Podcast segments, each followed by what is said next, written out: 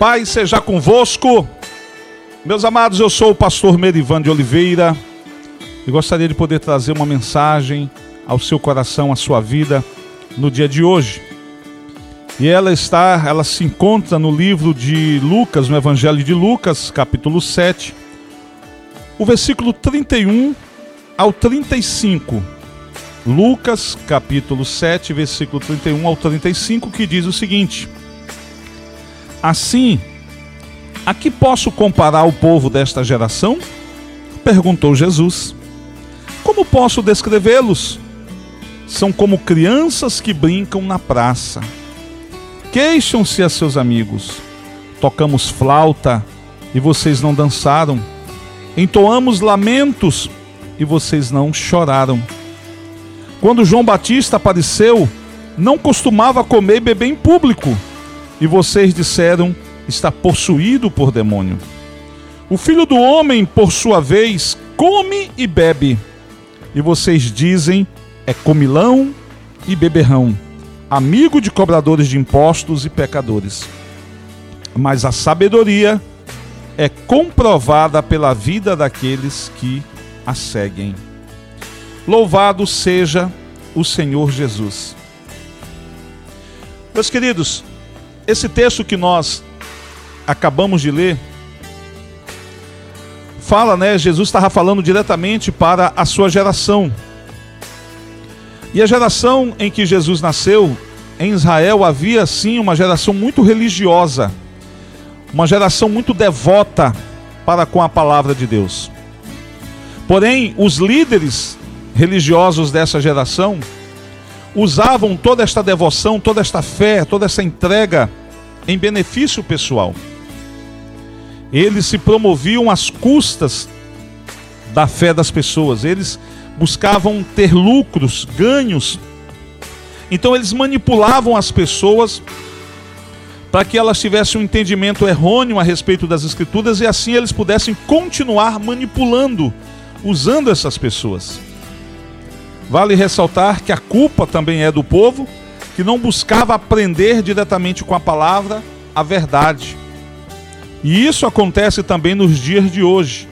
Muitas pessoas usando, né, a piedade como fonte de lucro, como disse o apóstolo Paulo, muitas pessoas manipulando a fé de outras pessoas, fazendo coisas sob o pretexto que Deus está fazendo aquilo, quando na verdade Deus não está. E como é que a gente resume tudo isso? É uma falta de sintonia, de harmonia entre aquilo que Deus quer que seja feito e o que de fato as pessoas estão fazendo.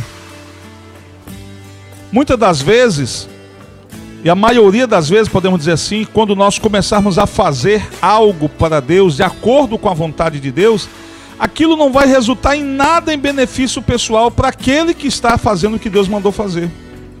O nosso benefício é após a nossa morte, quando nós receberemos o nosso galardão. Todo aquele que se coloca à disposição do reino de Deus para servir, para ser um líder, precisa entender que a recompensa nós teremos da parte do Senhor quando Ele quiser nos entregar. Nós não devemos pautar o nosso ministério, os nossos objetivos, os nossos propósitos para o reino de Deus, nós não podemos pautar em cima dos nossos benefícios pessoais. O reino de Deus é isso, é abrir mão daquilo que é pessoal para ganharmos o reino do Senhor.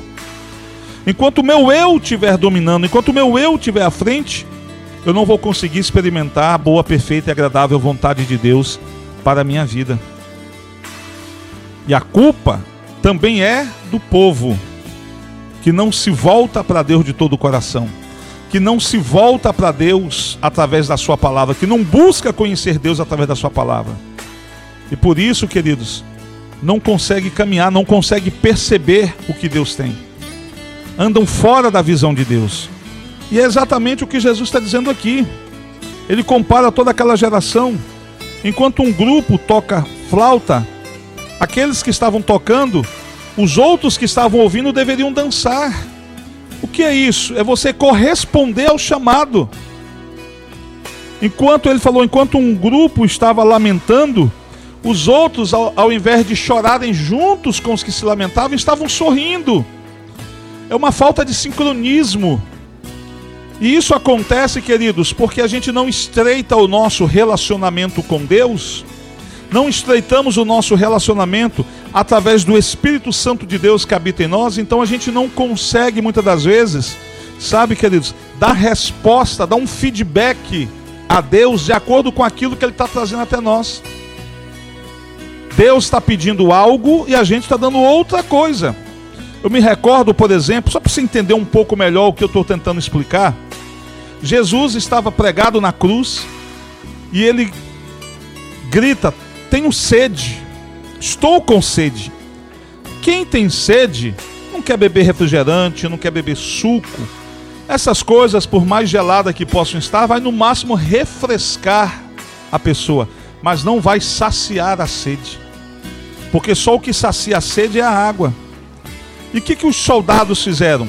Pegaram uma vara, colocaram uma esponja na ponta da vara, colocaram a esponja dentro de um balde onde havia vinagre. O vinagre era uma espécie de vinho ruim, não é o vinagre que a gente usa para temperar salada. E encharcaram aquela esponja de vinagre e com a vara levaram até a boca de Jesus. Quando Jesus provou, viu que não era água, Jesus não aceitou. E é exatamente assim que toda uma geração está se comportando. Jesus pedindo água, e eles querendo dar vinagre. Nós precisamos começar, queridos, a entender exatamente o que Deus tem e o que Deus, o que Deus quer para nós. Há dois propósitos que nós devemos buscar cumprir. Quando eu busco cumprir o meu propósito individual, o propósito que Deus tem para a minha vida, eu consigo então alcançar também o propósito que Deus tem para mim quando eu me reúno com os demais irmãos e, nos, e ali juntos formamos a igreja. A questão é essa, queridos. É que muitas pessoas elas estão ligadas à igreja, elas estão ligadas à religião, mas elas não estão ligadas ao Senhor. Esses dias eu estive ministrando aqui mesmo uma palavra na qual o Senhor nos diz em Provérbios capítulo 24, versículo 3, que diz que com sabedoria se constrói a casa e com entendimento ela permanece, ela se firma. E a gente, para você entender um pouco melhor, queridos, o que eu estou tentando dizer hoje, usando esse texto de uma mensagem anterior.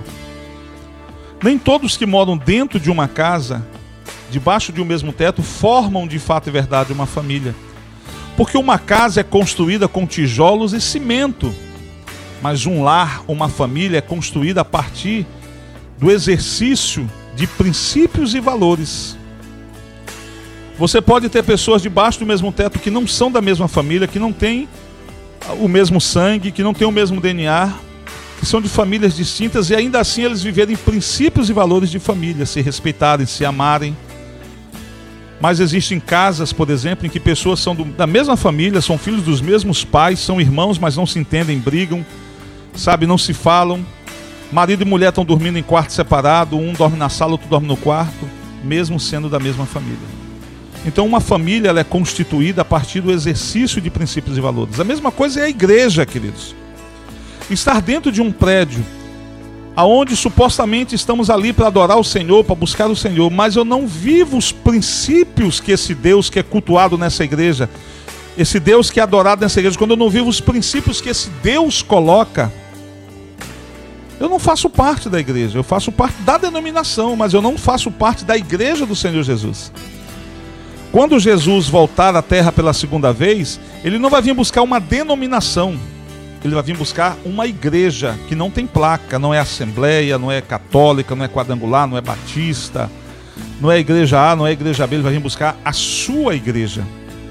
E vale ressaltar que esta igreja que o Senhor vai vir buscar, que não tem placa denominacional, não tem CNPJ, ela também é chamada de a noiva do cordeiro. Quando a gente fala noiva, tem muitos homens, muitos machistas que se sentem mal, né, ser chamada de noiva, mas a noiva é a igreja a qual vai casar com Jesus, com o noivo. Então ele vai vir buscar uma noiva, ele vai vir buscar uma igreja. E essa igreja, independente da placa denominacional, ela é composta por pessoas que vivem os princípios de Deus, que vivem uma vida de santidade Pessoas que andam em sintonia com aquilo que Deus quer delas. Deus dá o comando e elas obedecem imediatamente conforme o comando que foi dado.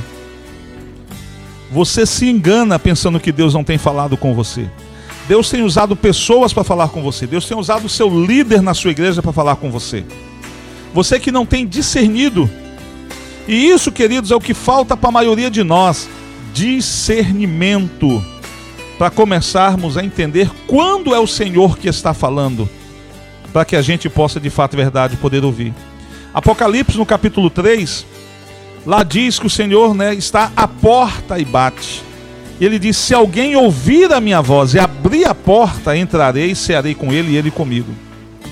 Presta bem atenção, pegando isso como exemplo, trazendo para o lado prático. Quando alguém bate na porta da sua casa, ou alguém chama, ô vizinho, ou então chama você pelo nome, quando você reconhece a voz, você não pensa duas vezes, você vai lá e abre a porta. Mas quando é uma pessoa desconhecida, uma voz desconhecida, você chega na porta, você procura saber quem é, com quem quer falar, você não abre a porta, porque você não conhece, você não sabe quem é que está do lado de fora. A mesma coisa acontece com o Senhor Jesus. Hoje, através do Espírito Santo que habita no nosso meio. Ele está batendo na porta do coração tentando entrar. E sabe por que pessoas não abrem? Porque pessoas não reconhecem a voz. Deus tem falado com você, e sabe por que você não tem respondido à voz de Deus? porque você não reconhece a voz. Samuel ainda era um jovem, e a Bíblia diz que ele dormia dentro do templo na presença da arca. E de noite o Senhor o chamou e disse: Samuel, Samuel. Ele se levanta, ele acorda, né, se levanta e vai até o sacerdote Eli e diz: Você me chamou? E o sacerdote Eli diz: Não, eu não te chamei, vá dormir. E quando ele deita, ele adormece, novamente o Senhor vem até ele e fala: Samuel, Samuel. Ele acorda, se levanta, vai com o sacerdote ali e diz: Você me chamou? O sacerdote diz: Não, não te chamei, volta a dormir. E ele vai dormir pela terceira vez. E pela terceira vez o Senhor o chama. Quando o Senhor o chama novamente, Samuel, Samuel, ele se levanta, vai até o sacerdote ali e diz: O Senhor me chamou, estou aqui para lhe servir. Aí o sacerdote ele entendeu que era Deus chamando Samuel. E a Bíblia diz que nesse tempo que Deus chamou Samuel, a palavra do Senhor era rara, as visões eram raras.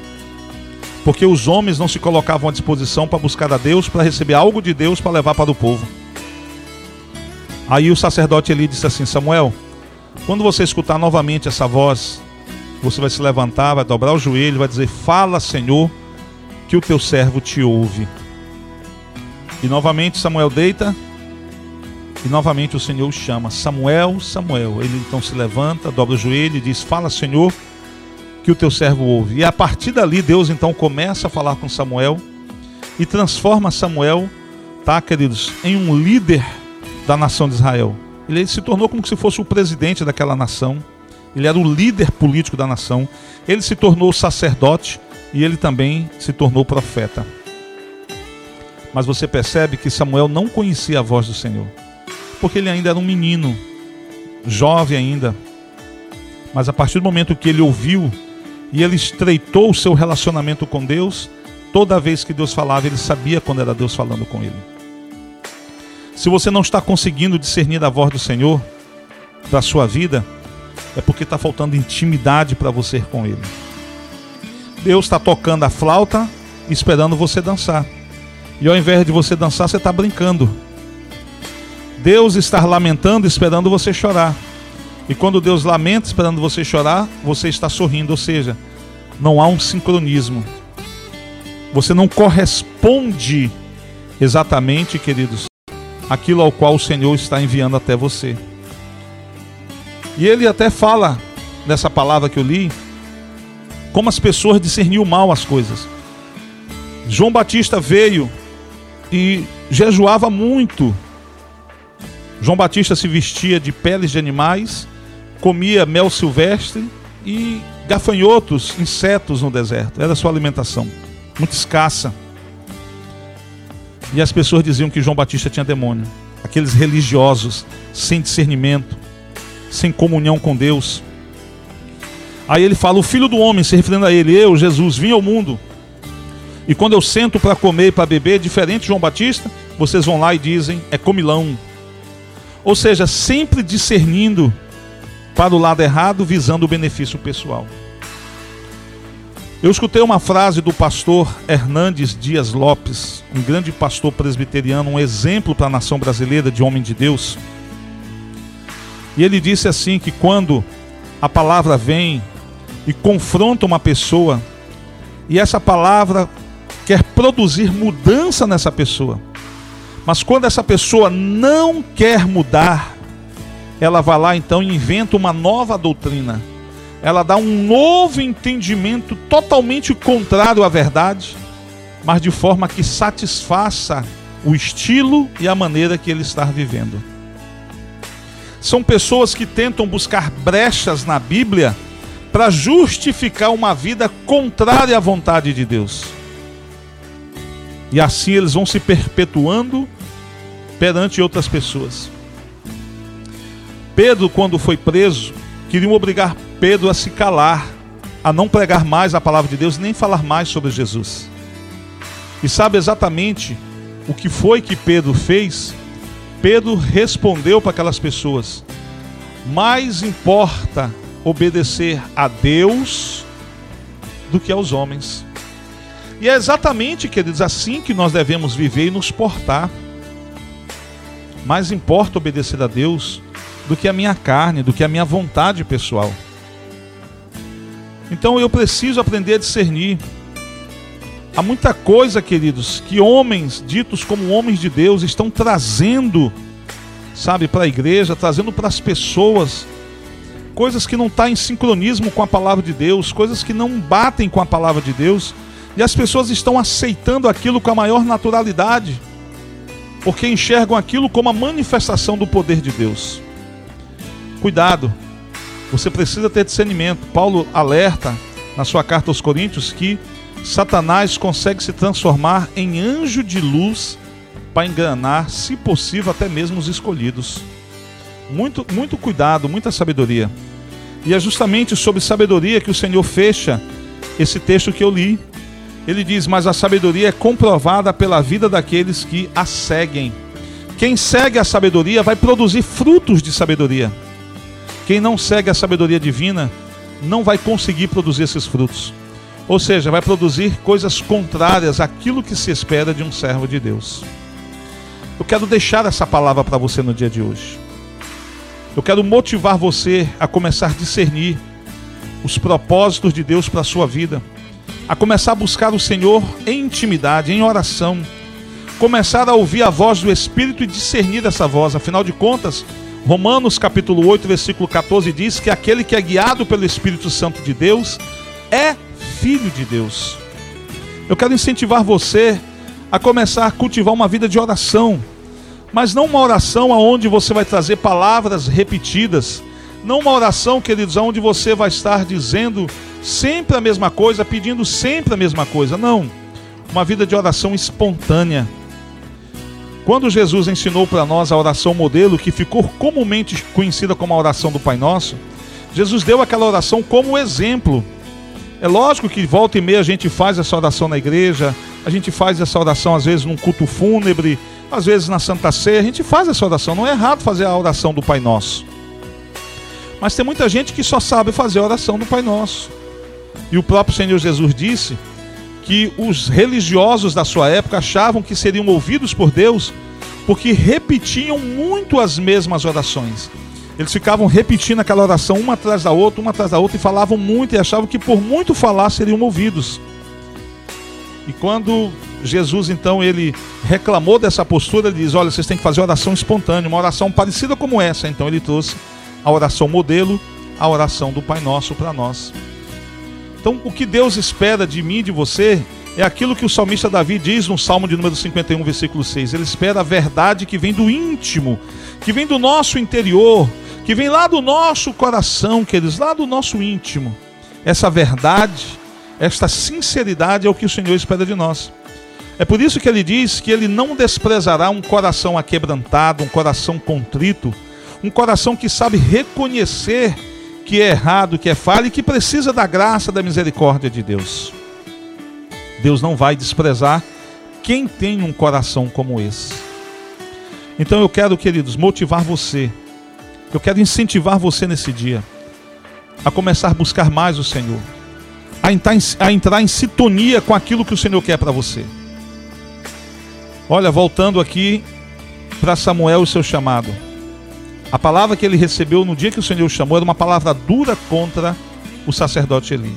Quando o dia amanheceu, o sacerdote Eli foi logo ali com Samuel disse: Samuel, o que, que Deus te falou ontem à noite? E Samuel tentava não dizer porque a palavra era dura contra Eli, contra os filhos de Eli e o futuro deles. E Samuel ficava tentando ali não dizer com vergonha, com medo. Afinal de contas, o sacerdote Eli era uma espécie de pai adotivo para ele, foi aquele que criou ele. E aí o sacerdote Eli disse para ele: falou, Olha, Samuel, eu vou te dizer uma coisa. Se Deus te deu uma palavra e mandou você entregar, entrega. Essa palavra pode incomodar, pode fazer mal aos ouvidos de quem ouve, mas se Deus mandou, obedeça. É melhor obedecer a Deus do que carregar a maldição de Deus ter mandado falar e você não ter falado. Vai ser muito pior para você. Samuel entendeu, então trouxe a palavra e disse: Olha, Deus está chateado contigo, com a forma como você educa seus filhos, e por causa disso, ele cortou a tua geração do sacerdócio. Ou seja, quando os teus filhos morrer, acabou a tua família. Não vai ter ninguém para te suceder, para continuar como sacerdote. Ele vai levantar uma nova linhagem. Foi a palavra dura que Deus trouxe para Eli através de Samuel. Mas Samuel entendeu que ele precisava entregar aquela palavra. Quando Deus te der algo que você souber que foi de Deus, você discernir que veio de Deus, obedeça. Faça exatamente como ele mandou. Você só tem a ganhar, queridos. Mesmo que as pessoas se afastem de nós, mesmo que aquela pessoa que se dizia amiga se torne sua inimiga por causa da verdade de Deus, da palavra do Senhor, é melhor obedecer a Deus do que aos homens. Paulo, em uma das suas cartas, é, se eu não me engano, aos Gálatas, quando ele escreve aos Gálatas, ele diz, posso estar enganado aqui, mas se eu não me engano, é, é aos Gálatas, ele diz assim: O que, que aconteceu com o amor que vocês tinham por mim? Por que mudou quando eu passei a trazer as verdades da palavra de Deus para vocês? Quando a verdade da palavra começou a confrontar o estilo de vida de vocês, vocês mudaram o tratamento que vocês tinham comigo. Antigamente, por amor a mim, vocês eram capazes de arrancar os próprios olhos. Mas porque lhes falei a verdade, vocês mudaram a forma de me tratar. Paulo confrontou as pessoas, porque quando a gente traz a verdade de Deus, queridos, e a gente também tem, precisa também ter sabedoria na hora de entregar essa verdade, entregar com amor, para que as pessoas entendam que mesmo aquela palavra sendo uma palavra dura, ainda assim é uma palavra de amor de Deus para com elas. A gente precisa ter sabedoria nesse momento. E queridos, Muitas das vezes vai acontecer isso. Eu já perdi líderes, eu já perdi pastores no meu ministério, porque trouxe algo de Deus, algo duro da palavra de Deus para eles, confrontando, visando a mudança deles, para o bem-estar deles, para o melhor deles, mas não aceitaram. Uns preferiram nos abandonar, sair, mudar de ministério, mas a gente continua amando a todos, continua orando por todos, para que no momento oportuno possam discernir a voz de Deus para suas vidas e começar a viver o propósito que Deus tem para eles. Quero deixar essa palavra para você no dia de hoje. Que você possa ter aprendido e amadurecido alguma coisa com essa palavra, em nome do Senhor Jesus. Que o Senhor te abençoe, que o Senhor te guarde, em nome do Senhor Jesus. Até a nossa próxima mensagem, se assim o Senhor nos permitir. Paz seja convosco.